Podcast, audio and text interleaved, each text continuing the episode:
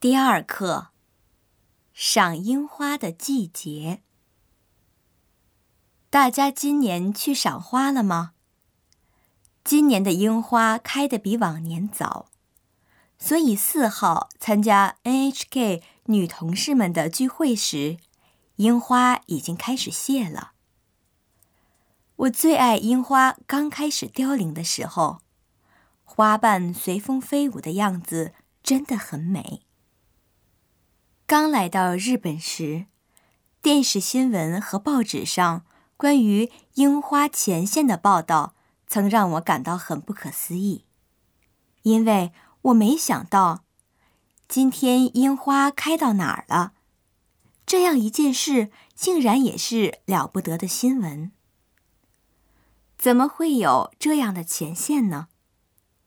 实际上。在中国没有这样举国赏花的习惯。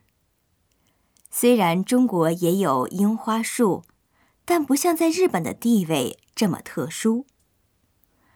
中国的国土东西南北四面都很辽阔，所以生长的植物也多种多样，没有像日本的樱花这样全国到处都有的植物。如果非要说的话，嗯，也就是牡丹或者梅花了吧。不过好像还是不太一样。